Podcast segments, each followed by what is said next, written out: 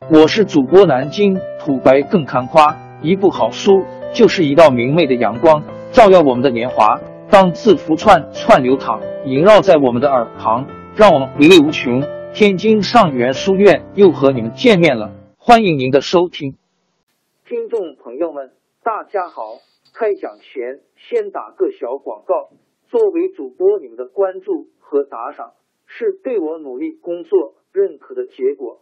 谢谢听众，天津上元书院、南京土白更堪夸主播最新专辑《平化祖国华夏上下五千年》终于上线了，一部宏伟巨作。我们的祖先以伟大的创造力、强大的生命力和巨大的凝聚力，世世代代繁衍生息，历尽磨难，从远古走到现在，从蒙昧走向文明。全书共计两百八十三回。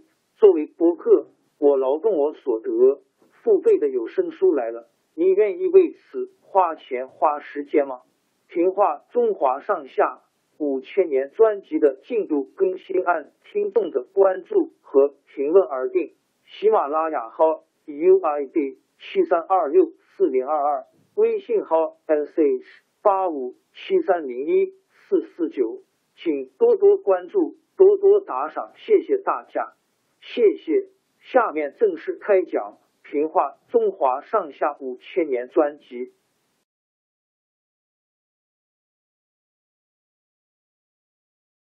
努尔哈赤受重伤死去以后，袁崇焕为了探听后金的动静，特地派使者到沈阳去吊丧。皇太极对袁崇焕窝了一肚子的怨恨。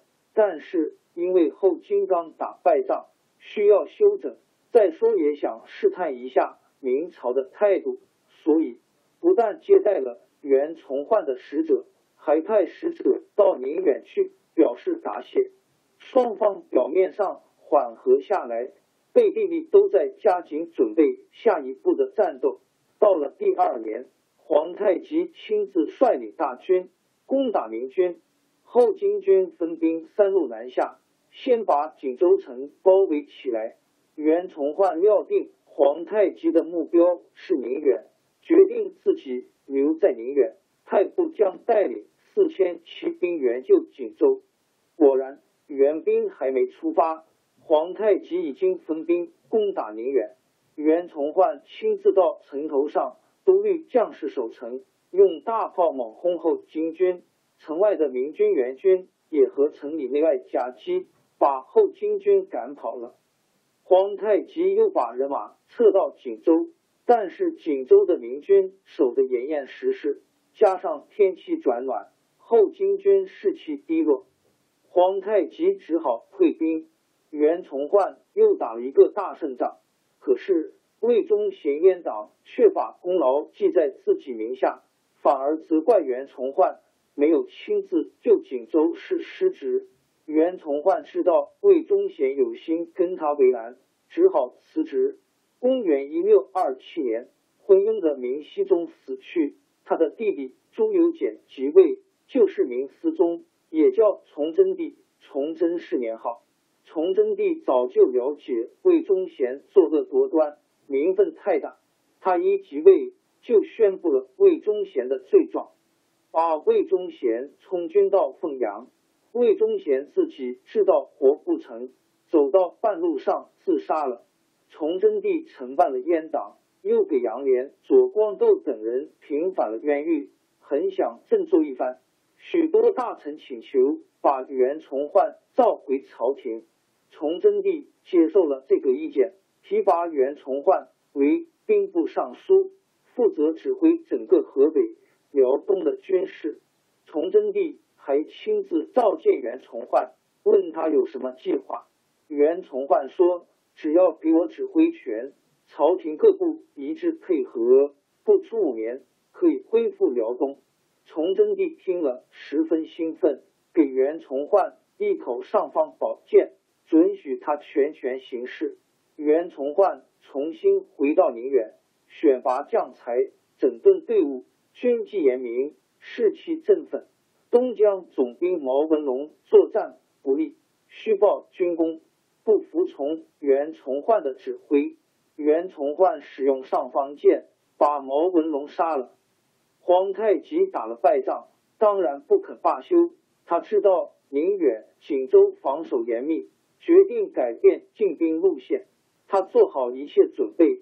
公元一六二九年十月，率领几十万后金军从龙井关、大安口、经河北遵化北，绕到河北，直扑明朝京城北京。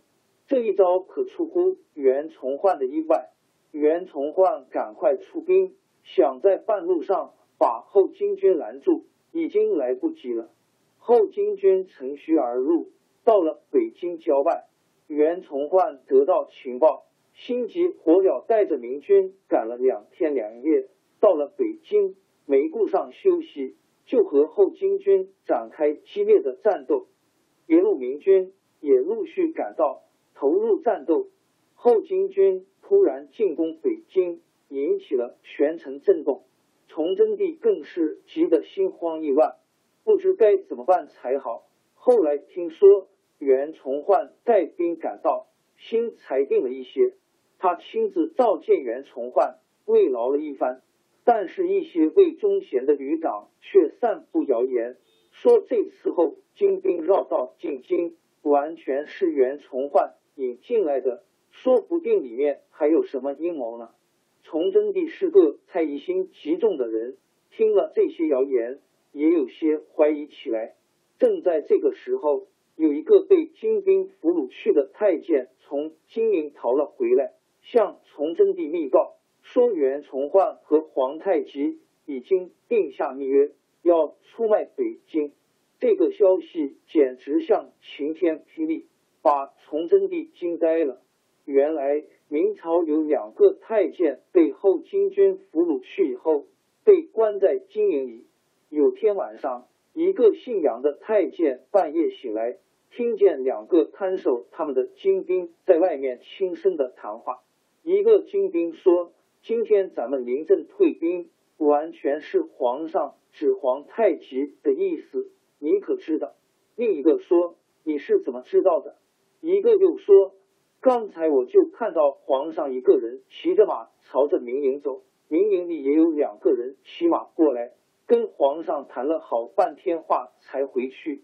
听说那两人就是袁将军派来的，他已经跟皇上有密约。”眼看大事就要成功了，姓杨的太监偷听了这番对话，趁看守他的精兵不注意，偷偷的逃了出来，赶快跑回皇宫，向崇祯帝报告。